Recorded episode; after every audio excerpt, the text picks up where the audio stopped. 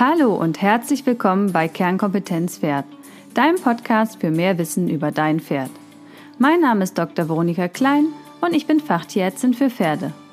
Da mir in der Praxis täglich Pferde begegnen, die aufgrund von Fehlinformationen und/oder Unwissenheit erkranken oder sogar leiden, habe ich diesen Podcast gestartet, damit du als informierter Pferdebesitzer dein Pferd nachhaltig gesund erhalten kannst. Denn Vorbeugen ist ja bekanntlich besser als Heilen. Kompakt, fundiert und digital Wissen über Pferdegesundheit. Ganz nach dem Motto, es ist nicht wichtig, besser als jemand anderes zu sein, sondern besser als am Tag zuvor. Und in diesem Fall für dein Pferd. So, heute mit einer ganz besonderen Folge, denn heute werde nicht ich sprechen, sondern ihr als Hörer habt mir Sprachnachrichten zukommen lassen, was ihr 2019 an Kernkompetenz Pferd schätzt und was ihr gelernt habt. Und von daher möchte ich gar nicht so viel sprechen zu Beginn, sondern lasst uns einfach loslegen und hören, was ihr zu sagen habt. Viel Spaß! Guten Morgen, Veronika. Ja, was habe ich gelernt im Podcast? Ich habe gelernt, noch genauer aufs Pferd zu achten. Nicht ihm etwas anzudichten oder ähnliches, sondern einfach genauer hinzusehen und hinzuhören. Und bin dazu übergegangen, regelmäßige Gesundheitschecks selbst durchzuführen und so auch beurteilen zu können, ist jetzt ein Tierarztbesuch notwendig oder nicht. Wo ich früher dann doch mal öfter einen Tierarzt gerufen habe, ist das jetzt nicht mehr der Fall. Danke dir auf jeden Fall dafür. Ich wünsche euch schöne Weihnachten, einen guten Rutsch ins neue Jahr und dann viel Glück mit eurem Baby.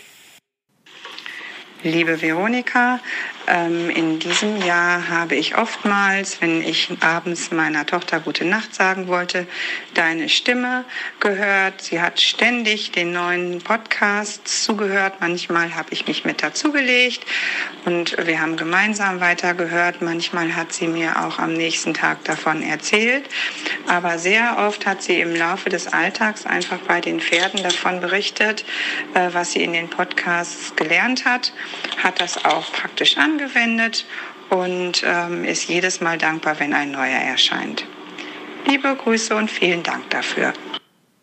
Ich habe 2019 bei Kernkompetenz Pferd gelernt, mein Pferd und mich zu reflektieren, Abläufe auf die Gesundheit meines Pferdes besser anzupassen und vor allem den richtigen Umgang mit dem ersten und hoffentlich letzten Reheschub unseres Shetland Ponys.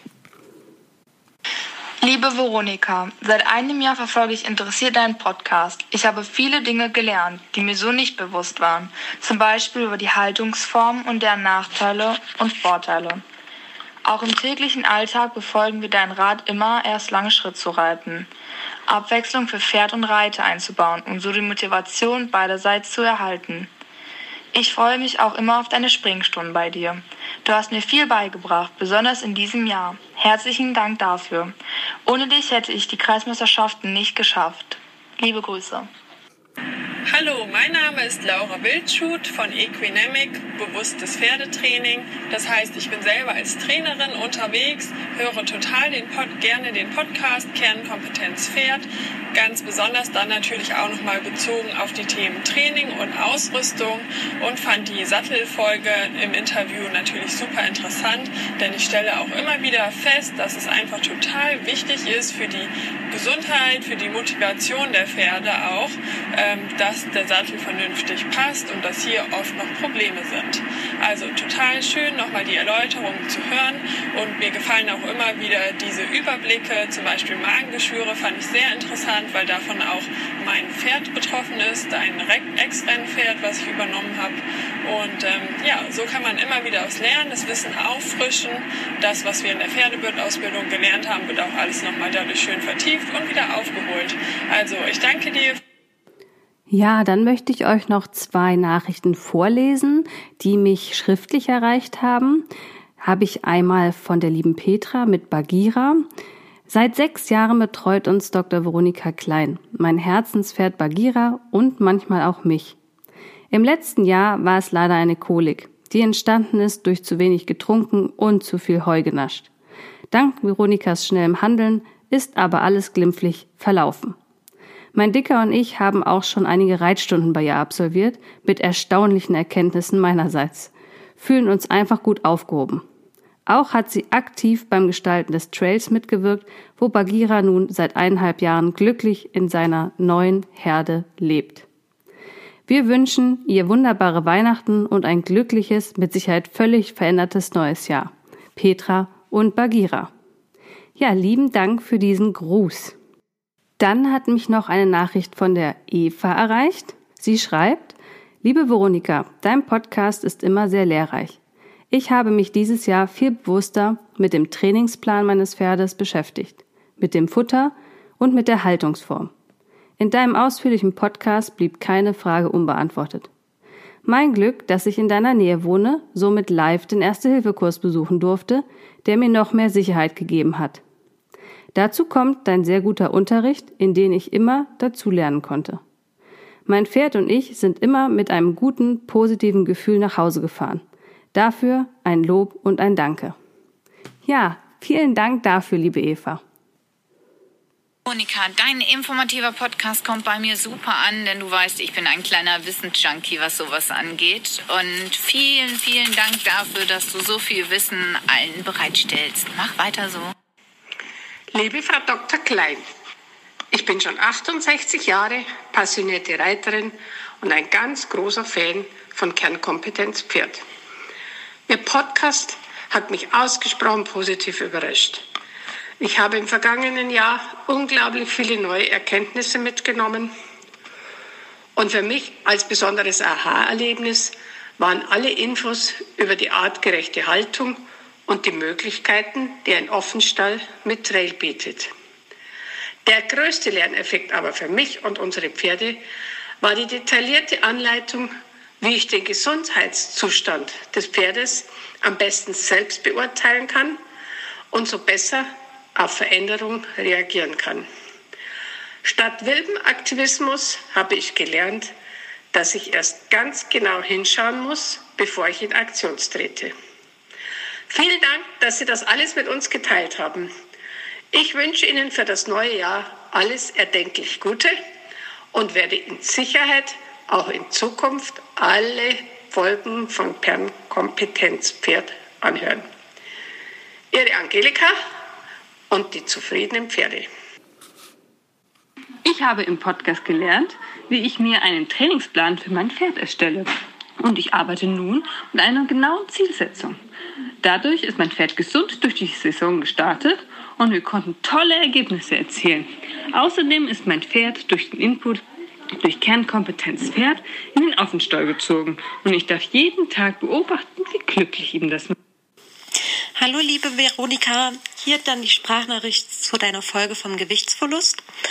Und zwar ist ähm, im Oktober ein Pferd zu mir gekommen, was ähm, vom allgemeinen Zustand her sehr schlecht war, ähm, sehr abgemagert. Er wirkte ja so ein bisschen matt und ähm, teilnahmslos, was wahrscheinlich auch aufgrund ähm, ja des schlechten Futterzustandes war. Und ähm, für uns war halt herauszufinden, was ist mit ihm, ähm, warum sieht er so aus, da er nicht von Anfang an so aussah, wo die Besitzerin ihn gekauft hatte.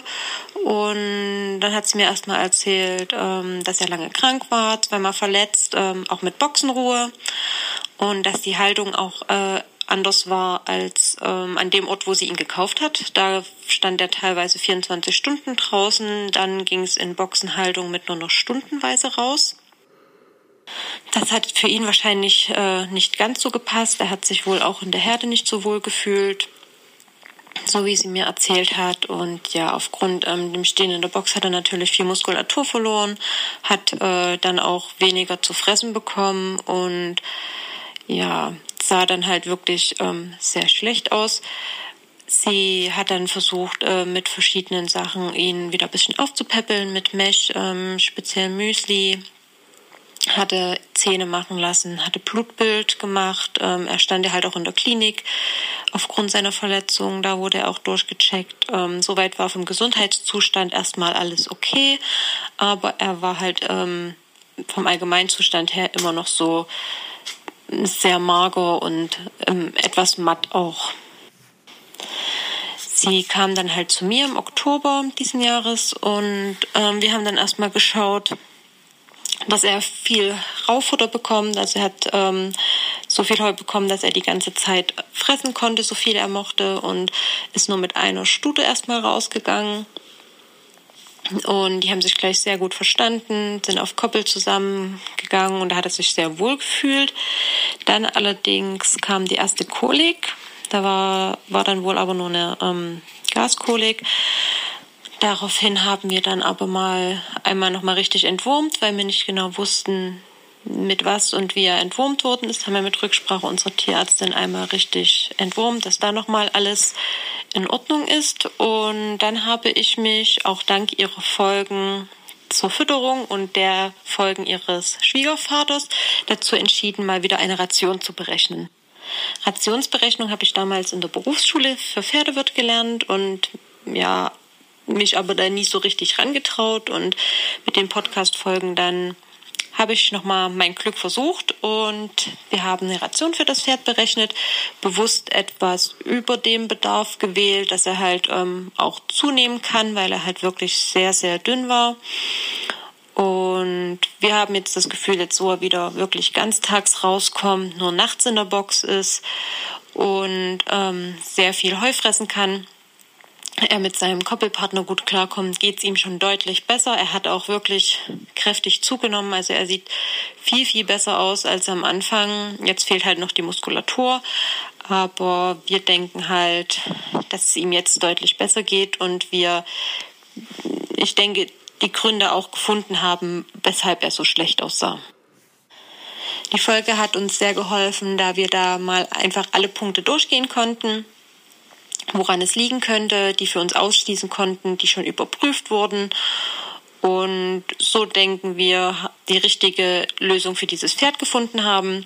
Er ist jetzt ähm, auch vom Wesen her viel wacher, viel munterer, nimmt wieder mehr teil am Leben und wir denken, dass er auf einem sehr guten Weg ist und freuen uns über jede neue Folge. Tschüss!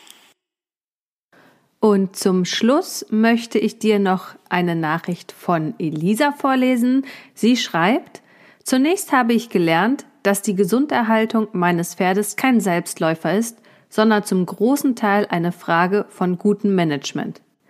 Montagspferde gibt es seltener, als es schlecht gemanagte Pferde gibt.